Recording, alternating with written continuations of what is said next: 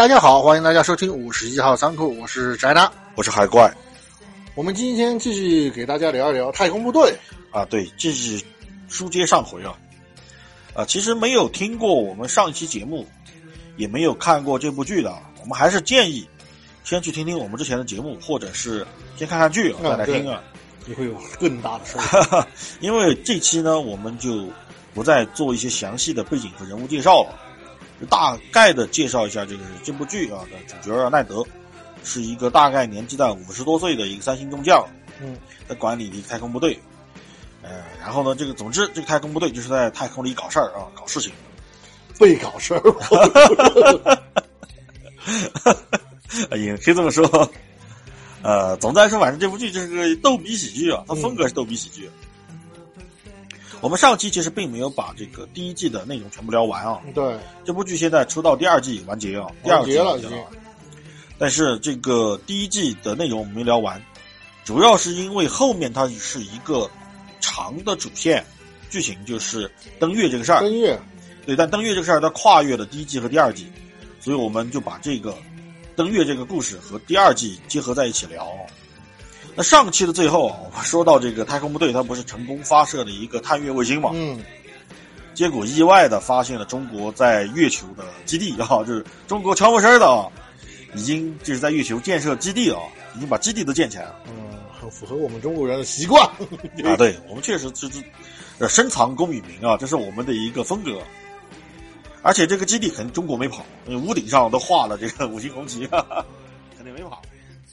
而奈德呢，发现这个事儿以后就压力山大，因为他们的目的就是要在宇宙里面建立优势，啊现在优势荡然无存了嘛，就加速这个登月计划。一个电话打给白宫，我发现中国人在 在月球的基地了，怎么能这样？你这是干什么吃的？我提我提议加速我们的计划，通过。啊，对，毕竟是面子工程嘛啊。嗯，加速多少呢？加速四年。这本来的计划是四年以后登月啊，现在呢变成什么？变成三天啊，马上登月。三天以后发射火箭登月啊，就那么快啊！可想而知，这个有多丧心病狂，真的有多丧心病狂，而且多胡逼啊！这个这个片儿，啊，反正也差不多，反正你就像我们说的嘛，那当家那那帮家伙那个好大喜功，而且一旦为了面子，他什么都不顾。啊，对，这面子是天大的事儿。那首先就要征召宇航员，因为毕竟这四年以后才需要登月的事儿，这现在还没有开始征召宇航员啊。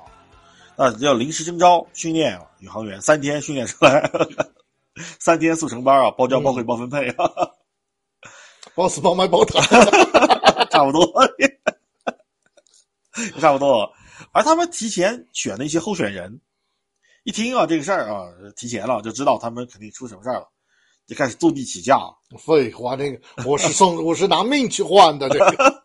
换走我我也坐地起价其。实其实人家也没错啊，就是妈妈这事儿你自己都不靠谱，你让我去送死，我多要点钱也没差，但没办法，他们预算有限嘛，就只能找一些歪瓜裂枣啊，这正规的这个宇航员是找不了了啊，正规的科学家啊也找不了了，只能找些歪瓜裂枣谁敢上？我就想问，啊，对，就只能找一些这个没脑子的，真二百五啊，什么脑子不灵光的，什么清洁工啊，什么库管啊，这些仓库管理员啊，全都给我上啊。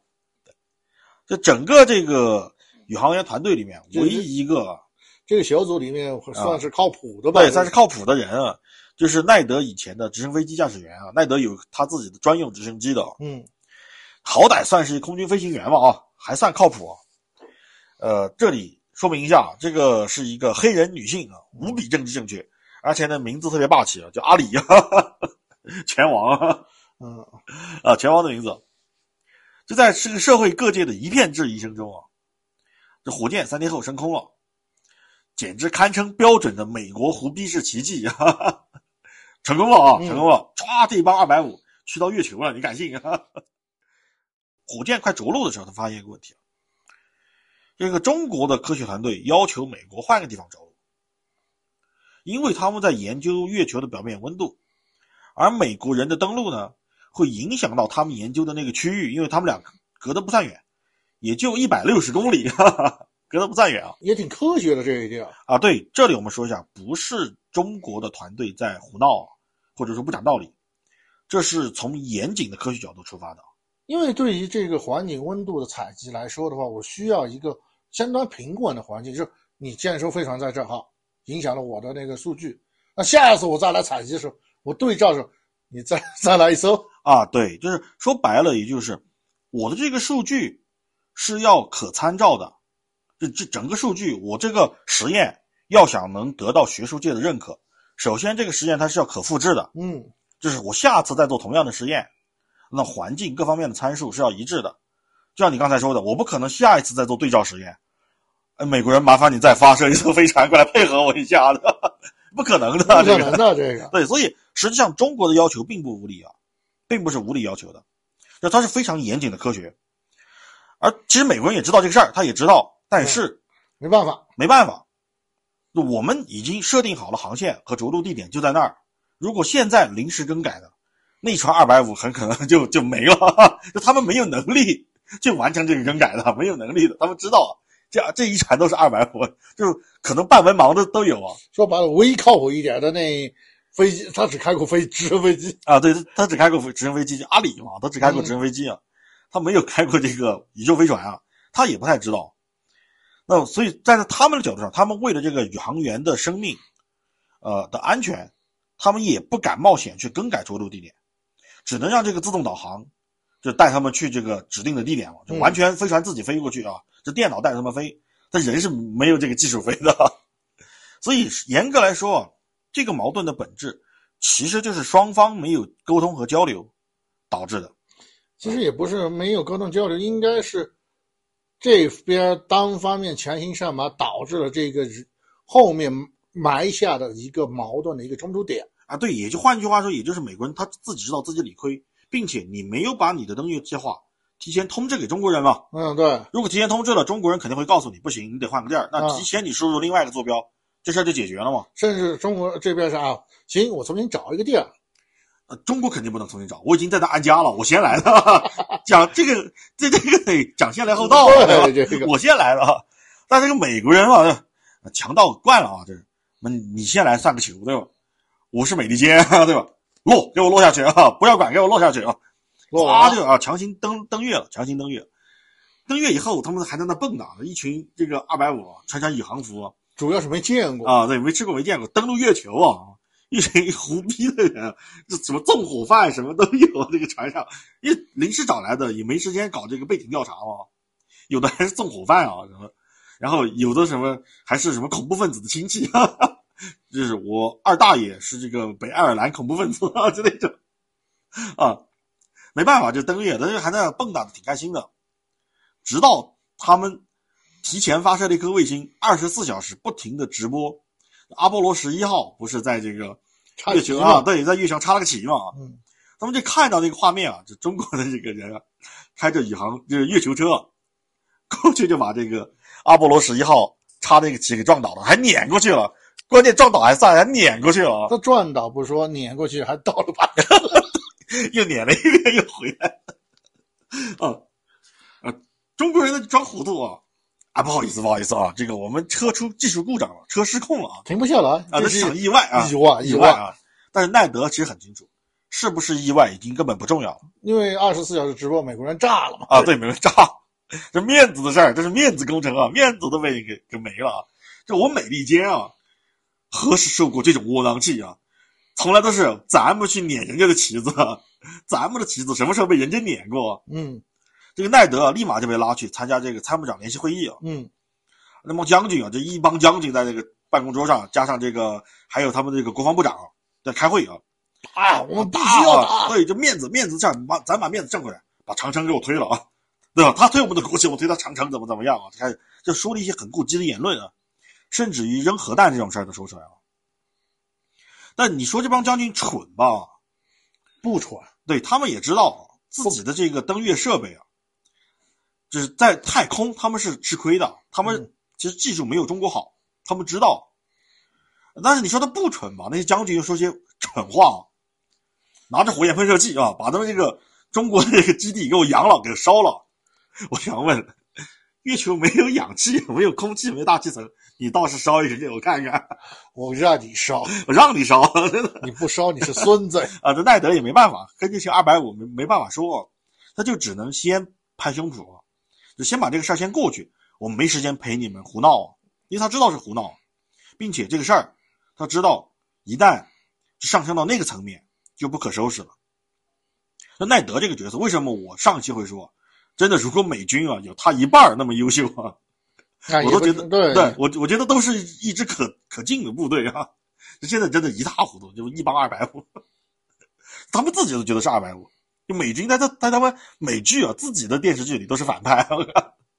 奈德就说：“嗯，你放心啊，我一定会拿出一套这个完整的把面子挣回来的方案啊，给到你们啊，并且他坚持认为，太空里发生的事儿要在太空里解决哎，啊，不要回到地面上来，一旦回到地面上来，真不可收拾了。真像那些二百五说的，那个就直接可以拍辐射四了，就找不可收拾，了，真的就不可收拾了然后奈德去找女儿，一边捡瓶盖。啊！对，这一开始他给出来的这个呃方案是什么呢？说白了是用我们的话说，就泼油漆啊，涂鸦呃反反正就是那种小小学生的恶作剧嘛。啊，对，什么扔厕纸，朝中国基地扔厕纸，什么涂鸦，什么插标牌啊，什么抗议之类的。他的想法就是国旗就是个面子，那把面子争回来，对吧？嗯就完了这个事儿。但是高层不同意，并且给他施加了巨大的压力。这个时候他真没办法，他就爆出了一个事儿，就发现他们的飞船上是有武器的。就真带着突击步枪上去了，真带枪上去了。这个时候，他们的那个马洛里博士就非常的抓狂，就说：“妈，你这个骗子啊，因为这个是不符合，国际公约的嘛，对啊，又违反了国际公约，就是他们签署了国际公约，不把武器带到太空里，他们违反了这个公约。”嗯，马洛里博士就非常愤怒，就是我老子辞职，我不干了啊我不能在你们这种肮脏的人手下干事。啊！对，那的确也是一样的。对，那奈德其实他也没办法，他只能做出妥协，有的有的时候他也只能妥协，不妥协他知道这个火箭上不去，毕竟拍板的人是总统嘛，他必须给得给白宫面子嘛，说白了，人家收了广告费，你不给 打广告，你行吗？他又没吃面子果实 啊，他只是白宫的面子大，啊，对他，吃了面子果实。那白宫面子大，他没办法，他只能给白宫这个面子，只能干这个事儿，但他又不能驳了这个马洛里博士，所以他只能偷偷干这个事儿。他原本的打算是悄悄的来，悄悄的回去，这事儿就这么过去了。嗯，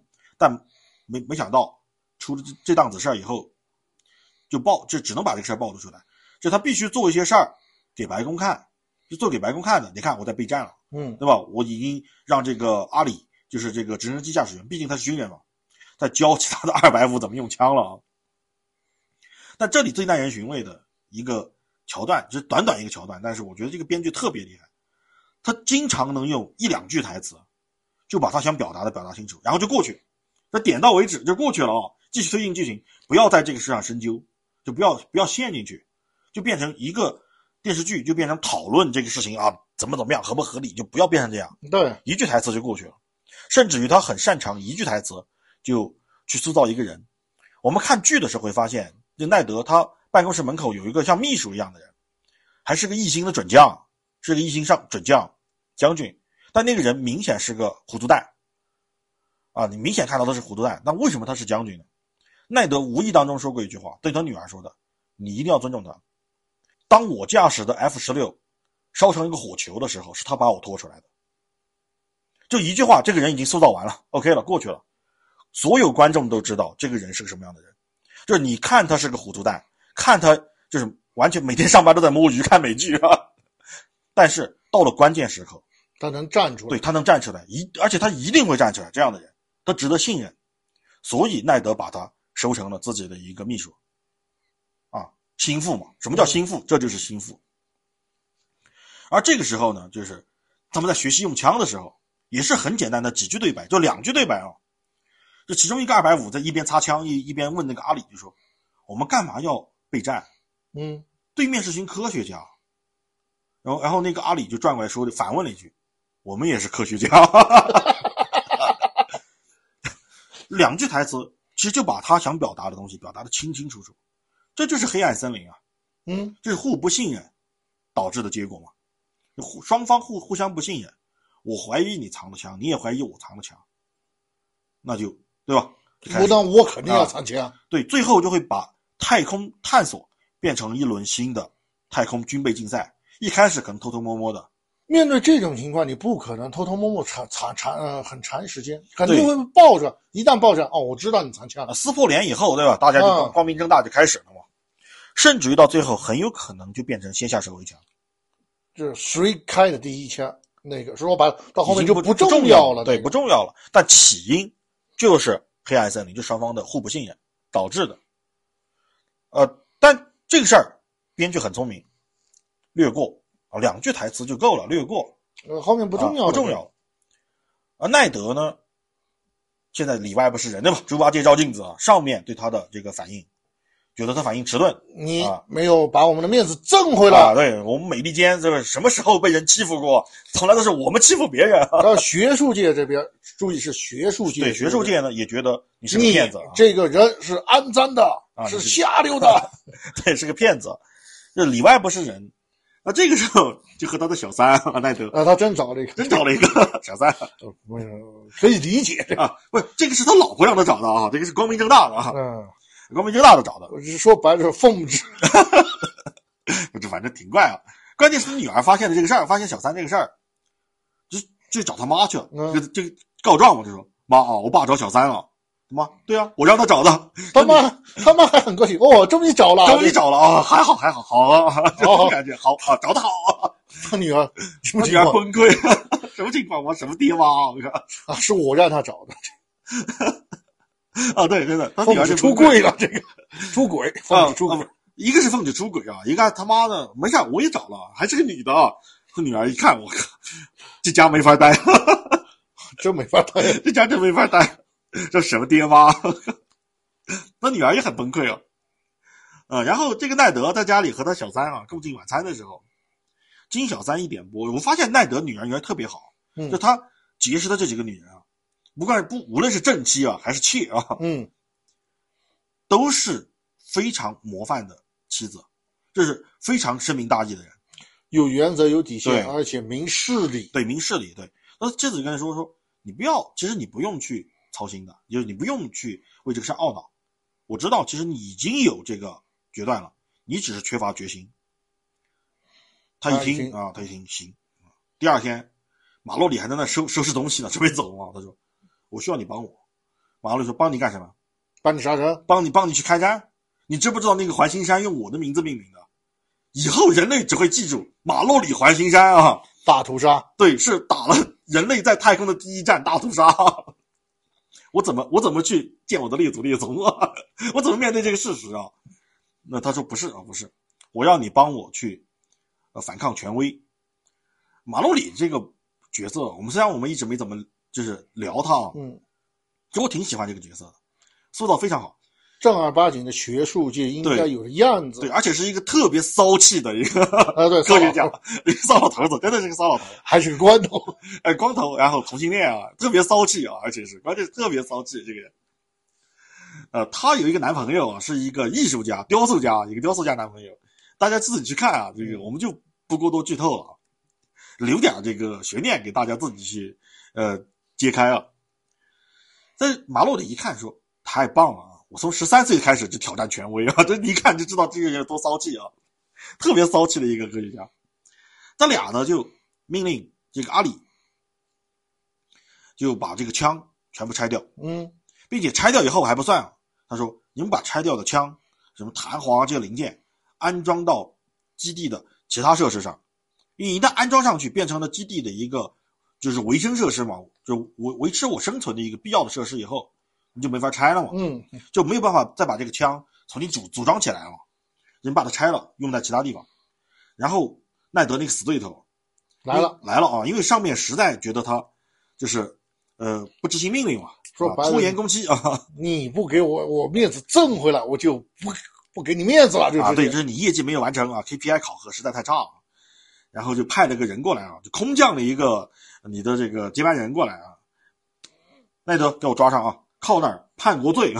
嗯，然后奈德的那个 准女婿啊，就这个时候他女儿又换了一个男朋友，就是他们基地看门的一个卫兵啊，一个卫兵，那那哥们儿挺耿直的一哥们儿。然后就那个卫兵因为替自己准老岳父出头嘛，嗯，靠上啊，两个都给我靠上了啊，这是个梗啊，先放这儿埋这儿啊，这个梗先埋这儿啊。然后就跟那个阿里说：“抄家伙，我知道你们非常上有武器啊，抄家伙给我上，把中国基地给我扬了。”然后阿里说：“呃，枪拆了，用来这个建设基地了，呃，零件不够。”这个这个死对头没办法，就说：“那你们有什么？”另外个二百五说了：“我们有扳手，很多很多扳手，有一个机械工啊，技师，他要求带上来的。”然后这个死对头说：“行，抄上扳手啊。”把中国基地给我拆了，哈哈，给我拆了，他们就去了。然后去了以后，最逗的是，开到一半，车开到一半，就看到这个中国基地的月球车啊，载着一车人，哇，迎迎面就开过来了，双方在招手的，还在招手，刚好那个班上还掉了一个，那个不好意思把它捡起来，藏起来了，藏起来还那个很不好意思回来回招招手那个。啊，对他们还很内疚啊，心想说啊，他们这么好啊，他们这么好，这么客气的一帮人啊。我们把他们基地拆了，他们回去看到基地被拆了以后，他们有多沮丧啊？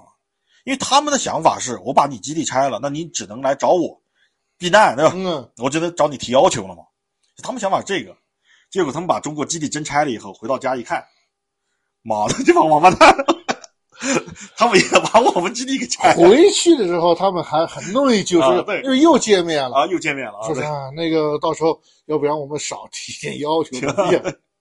结果回去看自己家也被拆了，就是互相换家拆家极限计划一啊，对啊，拆家。那宇宙里啊发生这样大的事儿，地上也不安全啊。就是那他女儿奈德他女儿是真觉得这家没法待了，就离家出走了。嗯，关键吧，他们那地方，他们地方就是一个鸟不拉屎的鬼地方，就全是沙漠，呃，特别荒凉的一个地儿。然后他女儿就在一个那种像加油站的便利店啊，嗯嗯，在那儿晃瞎晃悠的时候，就看到几个那种年轻人啊，就勾搭他。他女儿一冲动，就上了人家的车啊。上了车以后，发现不对劲儿。那那些年轻人本来说是要带他去城里，结果带到了一个更偏僻的地方。那帮人就有点像那种嬉皮士，或者是像那种邪教那种感觉了，已经是那种，反正就是用我们的老话说，就是社会盲流青年啊，就那种感觉。说白了就不是好人这。不是好人啊！他女儿就发现不对劲儿，就开始打电话求助。呃，他知道女儿知道妈在这个牢里嘛，嗯，先打电话给他爸啊，爸，我出事了，赶紧来接我，赶紧来救我。爸说没办法，我被铐上了，我被铐上了。啊，他女儿这个那个那个伤心啊，就觉得很沮丧，不靠谱啊，就是真的不靠谱，这爸真不靠谱。还好我有男朋友，还好有男朋友啊，打电话给男朋友，男朋友说：“我真在你爸旁边了，我也被铐上了。”我帮你爸出头，现在我靠在你爸旁边。啊，他女儿在那崩溃了，实在没招了，打电话给他妈，他妈说：“你指望我？我在牢里呢，我怎么帮你啊？我怎么帮？我也没办法。女儿只能靠你自己了。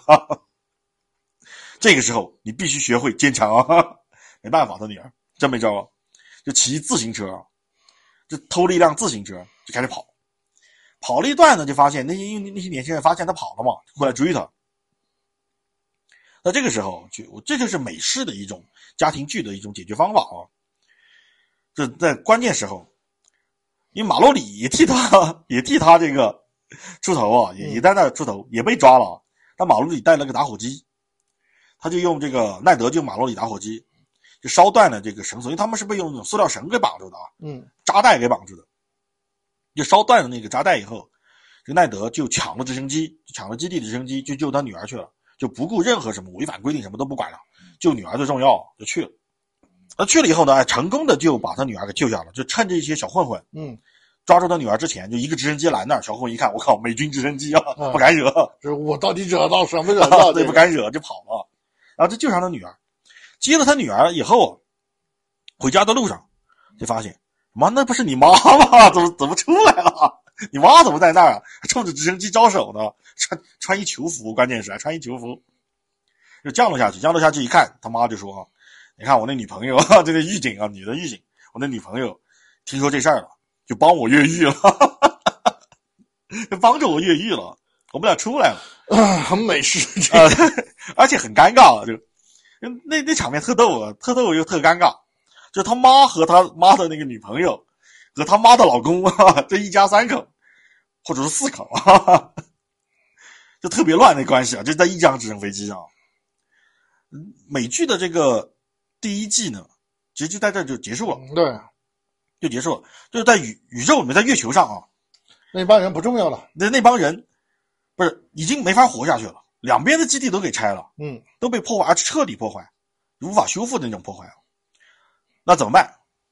地球上呢？啊，他女儿这个事儿又怎么解决？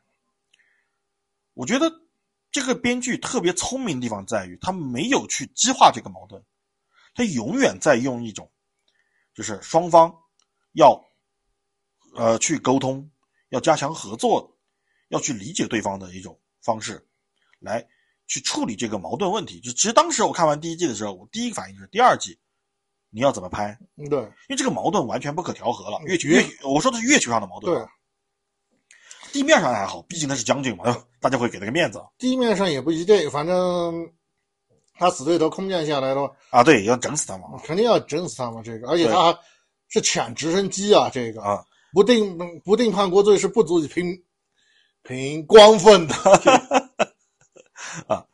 但是第二季一开始，我看完第一集，我就觉得哇，这编剧太聪明了。月球上到底发生了什么？只字不提，不重要，不重要，只讲了一个事儿：中美双方齐心协力拯救了遇难的宇航员，把他们每一个人啊，注意是每一个人啊，因为一只鸟被吃了，带了一只鸟要就被吃了，啊，把每一个人都成功的救回了地球，过去了，这事儿就对，过去就过去了。奈德呢啊，第一集因为第一集是一上来就是奈德因为这事儿接受审查嘛，就国会在审查他、调查他，就判你有没有罪。说白了，军事法庭啊，啊，过程非常感人，但是说出来就没意思，因为全是对白啊。总之，呃肯定不可能判罪嘛，判有罪嘛。那判有罪全剧终了，就没有第二季了。但是国会最后给了他四个月的时间来证明他自己。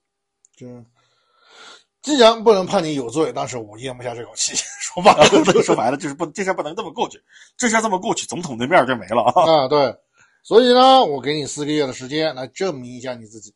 来，嗯，如果你真有那本事儿把这事儿给平了，咱也不是不能好好说。但是你真没本事的话，那就不能怪我了啊。哎，反正我可以给过你机会，你不抓我这机会的话，不能不怪我，对到时候我把你骨灰扬了都都可以。对，关键是什么？关键是国会其实给了他五个月的，奈德这玩意儿嘴碎啊，太胸服啊，不用五个月，四个月我就我就表现给你看啊跟诸葛亮一样呗，啊对人家周瑜给十天，他只要三天。啊！对，国会一听，那好，那就四个月。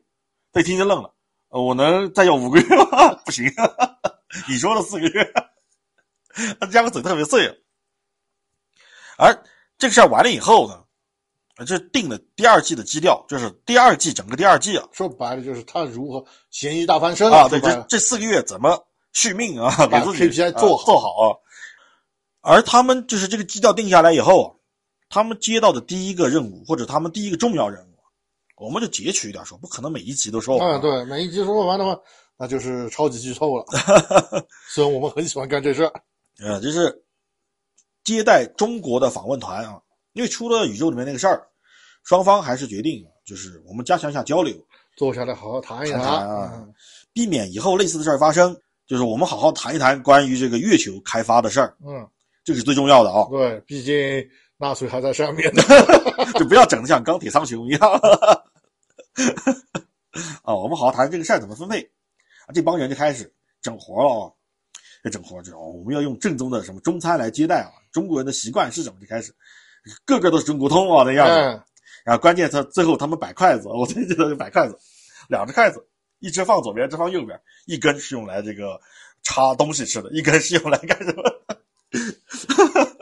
说白了就是伏逼嘛。那啊，个胡逼对。他们可能对中国的认识是一知半解，但是在这个时候，他们就要表现自己啊，我对中国什么什么的这个啊，我我有一哥们儿他的亲戚二姑妈什么什么，就是中国通那个啊，对，关键是他们有个小哥就是华裔嘛，啊，啊，对，那个华裔小哥就叫过来了，教他们很多东西啊，什么中国人送礼必须双手接啊，中国人倒茶要用两个手指点一下这个茶台啊，啊，对，有的是有的是对的，这啊，对，有的是对的。其实我觉得这编剧对中国的文化的理解还像那么点意思啊，确实有那么点意思。最重要的是，这个将军来了以后啊，就是中国访问团啊，将军和一个博士来了啊。将军来了以后呢，呃，送国礼嘛，这是送礼，咵送瓶茅台，是真茅台，真茅台，就是一瓶茅台酒啊，咵送瓶茅台啊，然后不是飞天的那个，对，送瓶茅台。然后他们回礼呢，回了一个雕塑家的雕塑啊，是什么咱们就不说了，容易被禁啊。这是啥就不说了。那个雕塑，那个雕塑家呢，反正对某些部位啊特别关注，反正就胡逼啊，双方就开始就就餐了。就餐的时候特别逗啊，那个就是公关的那个负责人啊，就负责媒体公关那个，就一直拱那个将军奈德，就说问他们范冰冰，范冰冰问啊，这是他们国家最著名的女明星啊，就说白了找话题嘛。嗯，奈德就范冰冰啊，就问了。那将军一听，他偷税漏税，特尴尬，你知道吗？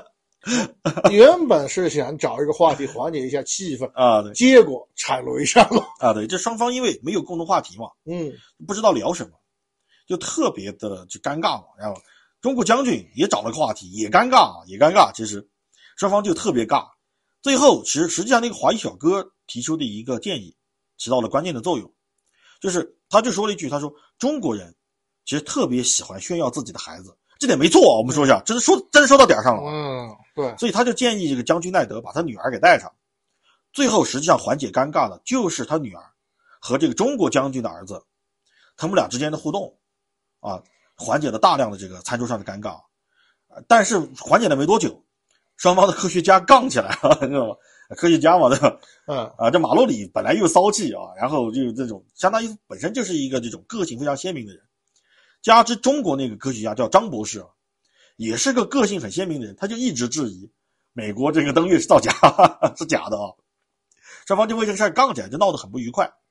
最后这个餐呢就不欢而散了。而在这个时候，奈德就做出了最后的努力，他就拉住那个中国的将军，嗯就说：“想想我们的下一代啊，我觉得我们应该把这个月球的事儿再好好聊一下，就是不要把问题留给我们的下一代去解决我，们来解决它。我们能够解决，我们就把它解决掉，因为啊我们为人父母。对，然后中国将军一听就说：“行，我们不是还有瓶茅台没有开吗？嗯呃，因为之前这个华裔小哥就告诉过奈德，中国人喜欢在酒桌上解决问题啊，谈事儿啊。奈德一听就想起那句话，就行啊，咱俩去喝啊。然后他女儿和那个副官，就他那个呃秘书，就挺担心的，就说那个中国的那个高度白酒啊，度数很高，你可能不习惯。奈德没事儿啊，我能扛住哈哈，我能扛得住。但是他他就和这个他的副官啊就说一句说，但是你你很了解我，你懂我啊。嗯，你懂我的。啊，你懂我什么时候是真的喝高了，一旦发现那个信号，你要过来救我啊，你要过来救场啊。然后这个奈德就和那个中国将军啊，他们俩就在那个办公室里，啪一瓶茅台往那一放，两个小酒盅啊往那一放，一杯一杯开始干了，那特别中国啊，那个真的真的很中国碰一个杯干一杯，碰一个杯干一杯，开始干了啊。然后那个副官和他女儿就在门口躲着那儿，躲在一个桌子后面，就他都在看啊他们俩发生了什么。喝了这个几杯以后，几杯酒下肚，刚开始呢，就是双方在那儿就是分这个月球资源。我们说啊，月球资源是氦三嘛，嗯最重要的资源就是氦三啊，这是一种非常清洁的核能，只有月球有。呃，据说是足够人类用两亿年的能量的能源。一开始八二三七啊，喊啊，八二开三七分啊，在那喊，喊到最后，奈德想了想，就说说将军，看在我们孩子的面子上，就不要为了孩子发生钢铁苍穹那个事儿啊，看在我们孩子的面子上，我们俩在这儿把这事儿解决了。五五，五五啊，谁都不要占对方便宜。五五，将军一听，咵站起来，伸出了右手。哈 哈奈德呢也伸出了右手，然后他们俩就碰了个杯啊，握着手碰了个杯。说白了，这个事儿就谈妥了嘛，定了啊。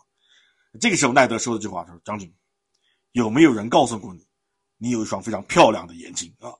他那个副官一听，高了，说胡话了，开始高了。啊，太生其活了实已经高了，这个啊，对，高了啊！其实他们俩都是在那种强作镇定，其实已经喝高了。然后唰，他们俩进去，就把他他爸就是女儿和那个呃副官进去，把奈德给扶出来了嘛。一扶出来，奈德一脱离那个将军的视线啊，立马就瘫下去了。然后就说就开始说胡话，说我谈成了啊，我谈成了。我觉得演员演技特别好，真的就是一个人喝高那个样子。说白了，其实也真谈成了这个。对，真谈成了啊！而且相当于是那种，而且是一个那种酒品特别好的人喝高的样子，他没有发酒疯，但是在说胡话，这一个劲儿的说胡话，对，然后另外一个其实也高，也高了。那个将军更逗了，定定的站在那儿，然后当他们所有人都走了以后，刀哐一脑袋就就砸在椅子上了，就直接倒下去了。这两个人也都高了，其实也可以看出，说白了，作为他们身居高位的人来说，其实他们是有义务要把这事儿给解决。但他也是人呐，他也是人，他喝高了他也吐，喝多了也吐，挨打也疼。他不，他没把内裤穿外面那个。对，但是他们在那个时候，他必须完成那个事儿的时候，他必须完成，对，没有任何理由。而且说白了，两个人是强撑着，为什么，都不想给自己的国家抹黑丢脸？那对个，但关键啊是最后谈妥了，这个。谈妥了以后，好，谈妥了，什么人都没了，好，那该怎么样怎么样。该吐吐，该倒倒，该断片儿断片儿，真的。很生活，很生活，真的很生活。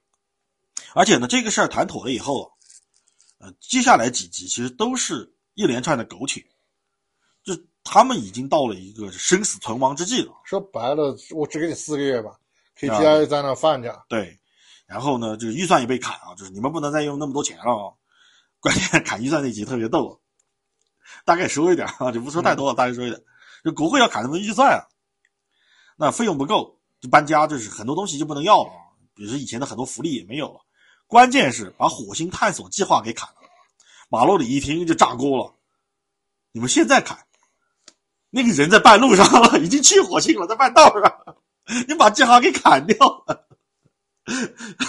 我真的说特别美国，真的 美国这个计划已经实施了，结果啊，对，做一半了，你跟我说砍掉了 那怎么办？啊，呃，不过也真啊，真的很美国化，这个对，但是这个奈德没办法，他只能承受这一切。这整个第二季你可以看到他整个人格魅力，在第一季的基础上是持续的在拔高。那他是一个糊涂蛋，就你表面上看他是个糊涂蛋，胡逼说白了胡逼是，就是一个特别古板的那么一个人，就不是糊涂，就是古板啊，很古板的一个人。而且还有偏见，对，还有很很大的偏见。但是为了把这个基地维持下去，他在拼尽全力，甚至于比比如说什么拉赞助啊，包括那个托尼小哥啊，拉来赞助啊，什么狂牛饮料，哈哈，在他们这儿做什么机器人校园大赛啊，在他们举办这儿啊，这这事儿我太熟了，拉赞助，这场地换经费嘛，呃，拉赞助，然后上面给一些胡逼的任务，他们也没办法，只能接啊，因为你接了任务才有经费嘛。那接什么任务呢？防御外星人，抵御外星人入侵啊！那一群人在那苦中作乐。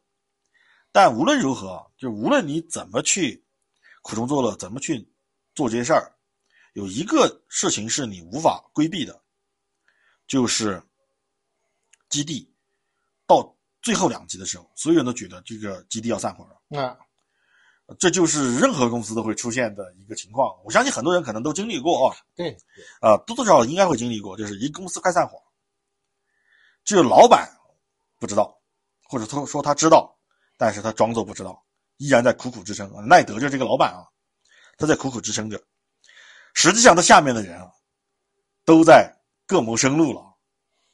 其实这个很生活化，甚至是如果你觉得你在那家公司实在待不下去的时候，你也会偷偷摸摸的啊，对，其实这事儿大家都干过啊，都干都干过，开始各谋生路啊。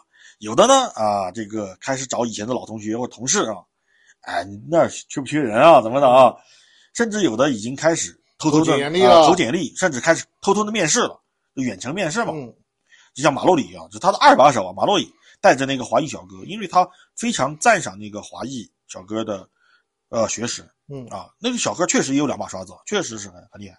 就他们去投投了哪家呢？就上期我们说过的，SpaceX，马斯克的公司，去那儿去啊，投投简历，结果面试远程面试，马洛里没有面试上，华裔小哥面试上了，啊，这是特别尴尬啊，这个事儿就特别尴尬。然后关键反转来了，在最后一集反转来了，在这个时候，就所有人都想走啊，包括那个什么阿里啊，那个直升机驾驶员也要走了。他们基地遭到了不明身份的黑客的袭击，嗯他们怀疑是俄国人干的，是毛子干的啊，嗯但是不知道是谁。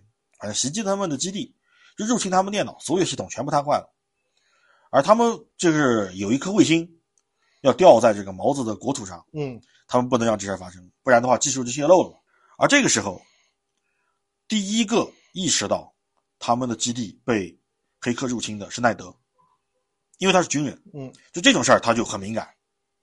他第一个意识到入侵了，然后所有机械宕机了，出了事儿以后，他第一个开始组织反攻，组织反击。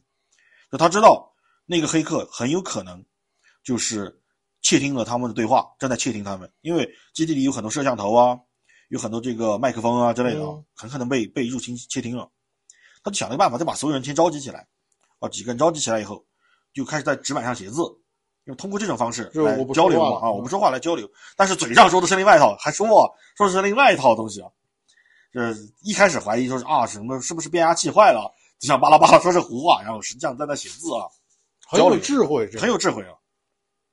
反谍报这这套他又这奈德又擅长了，哎，说白了是本哈，啊，对，到他专业的领域，他就带领着这一帮人，就想了个辙啊，因为他们怀疑是俄国间谍嘛，或者是俄国的这个呃黑客干的，他们就编了个瞎话，就谎称他们的太空当中有一颗卫星，上面装了数以千亿吨的这个脏弹啊，嗯。就是脏弹是一种就是呃用核辐射去这个呃杀人的一种武器啊，说白了就是你把福岛的废料废料啊核水、废料水啊 全部装在那颗卫星啊，对，上了。这这这个意思啊，这个意思，对，可以可以这么理解啊。关键那个卫星还是核动力的，它本身就是核动力的，嗯，也有辐射啊。而这个卫星呢，会掉在这个俄罗斯的领土，哈哈怎么办啊？而且他们说话的时候，他们怀疑他们是编瞎话，怀疑他们是被中国的黑客入侵了，嗯，然后就编这个瞎话，说完了，这个完了，中国人绝对不会放过我们的，他们就是在为之前的月球的事儿报复我们，怎么怎么地，编瞎话嘛，还写了剧本啊，每个人照着本子念的呢，就故意说给那个黑客听的。结果说到一半啊，咵来电了，这黑客知道啊，就心想完蛋了哈，这卫星真掉下来，掉下来，那个这真信了啊！这黑客真信了啊，就编这个瞎话他还信了，这掉下来咱就废了，就给他们把电力和系统都恢复了，他们马上就切断了网络，然后恢复了自己对系统的控制权。首先恢复控制权嘛，对，然后因为确实是有一个卫星要掉下来的，他们就要想办法阻止那个卫星掉落。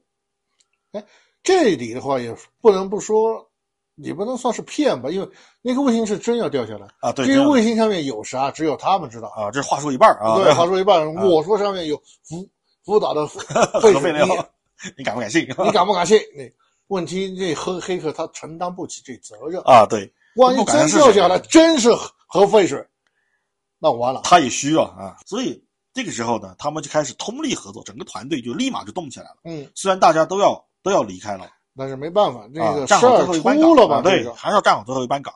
而这时候，就所有人都把他最优秀的一面展示出来。呃，尤其是这个马洛里博士啊，特别厉害那老头，因为他们的整个黑客被瘫痪了以后，整个卫星线路没办法计算，这系统刚刚恢复，算力还没有回来啊，那怎么办？马洛里博士就用了一个叫做这种坐标尺，在纸上进行计算，通过手算把这个卫星轨迹给算出来了，并且输入了电脑，然后再用那个阿里，就是也就是那个直升机驾驶员嘛，手动啊，就是这个 WASD 啊，就跟玩游戏一样，嗯，手动的就把那个卫星重新回到推回到轨道上，整个危机就解决了。然后金奈德就说了一句话，说：“你看，这就是天底下最棒的一个团队啊！你你别看这帮人胡逼啊，每个人都像二百五似的胡逼啊，但真到出事儿了，每个人都能完成他的他他的职责。”他应该做的事儿。对都能完成。尤其是这个马路里出亮出的那一手啊，就是手算这个呃卫星轨迹这个事儿，深深的震撼了这个华裔小哥。他就决定说：“他说我决定不去这个 SpaceX，我要跟着你学习更多的东西。”啊，因为他说了，他说你到底怎么算出来的？你是怎么做到的？用手算卫星轨迹。而马龙李博士呢，他也上了年纪了，那个人也其实也上年纪了，大概六七十岁吧，六十来岁的一个老头特别骚气，但是但是特别骚气啊！他就说了一个很骚气的话，他说，但是充满了自信。他说，当年我们上月球，就是用坐标尺计算上去的。现在我们当然能用它把卫星推回轨道去。嗯，呃，这我觉得就是他们的一种自信。就我们还是不要去用一些酸的，或者是用一些。特殊的眼光去看待这些问题，他们做出的这样的是美国当年登月这个事儿，我觉得是属于全人类的一个骄傲。嗯，对，啊，没有必要说是美国人怎么样，我们怎么样。包括我们现在啊，我们现在在做登月这个事儿，这也是属于全人类的一个骄傲。我们国家现在也在积极登月嘛，甚至探索火星嘛，我们也把祝融号扔到了火星上去，对吧？成功的放到火星上去。而这些知识、这些科学的进步。它是属于全人类的，不是属于某一个人，对某个组织，对，甚至没有某个国家。对，科就像这个马洛里一直他提倡的，科学是没有国界的，我们也应该有这样的胸怀。我觉得不要什么事儿都太分得清你的我的什么的。嗯，人类是命运共同体，对吧？我们作为一个大国，我们已经有这样的一个觉悟了。而美国当年登月这个事儿，其实我更倾向于相信它是真的，我倾向于相信它是真的。呃，而到这儿呢，整个剧其实就到了尾声，就结束了。嗯，而奈德呢，也通过了他一系列的努力，真的，整个第二季一系列的努力，成功的挽救了他们这个基地。说白了，特别是最后这一这一幕，这一幕，对，就成功的抵御了黑客入侵嘛。也不能说抵御，骗了黑，涮了黑客一把，但是最少你卫星没掉下去。对，我把卫星抢救了。抢救。如果卫星真掉下去了，引产生的后果，那个是不可估预的。这对，那也侧面说明了这支队伍是有存在的必要的。对，因为最简单，你真掉下去了，你毛子那脾气，哟，你拿卫星撞地球，你想干啥？又要扯皮，要对那个公关各方面。对，有这么一支部队也挺好。对，所以这个他们这支部队不但被这个批准啊，就是准许你们继续经营啊，继续运营。预算给你们补上，补上啊！而且呢，还加特别是火星预算 啊，对，火星预算也回来了啊，也回来了，还给你们加了工资啊，每个人都加薪了，大家都挺开心。嗯，想辞职的呢，也都留下来了，稳了嘛，稳住了，稳住这个团队了。呃，但是在第二季最后，又给你爆了个大雷啊，又爆了个大雷出来，他们得到了一个深空探测的计划，就是可以呃调用一台这个深空望远镜，嗯。啊，第一次用这个望远镜，来，我们看一下我们新望远镜，看看能看到什么。啊，咦，那是不是发现那个新的星球啊？然后那个华裔小哥一看，那不是星球，那是小行星啊，而且越来越大啊！我操，奔着咱来了，奔着咱这地儿来了。这是第二季的结尾啊，结尾就完了啊。有没有第三季的？说实话，我也不知道。嗯，我希望有，我也希望有那个，不论是他是不要抬头，还是。彗星转地球其实都挺好啊，对他会用他的一种方式来化解这些，甚至用他的传统手艺啊，这这部剧的传统手艺，这事儿过去了啊，继续啊，继续每天都在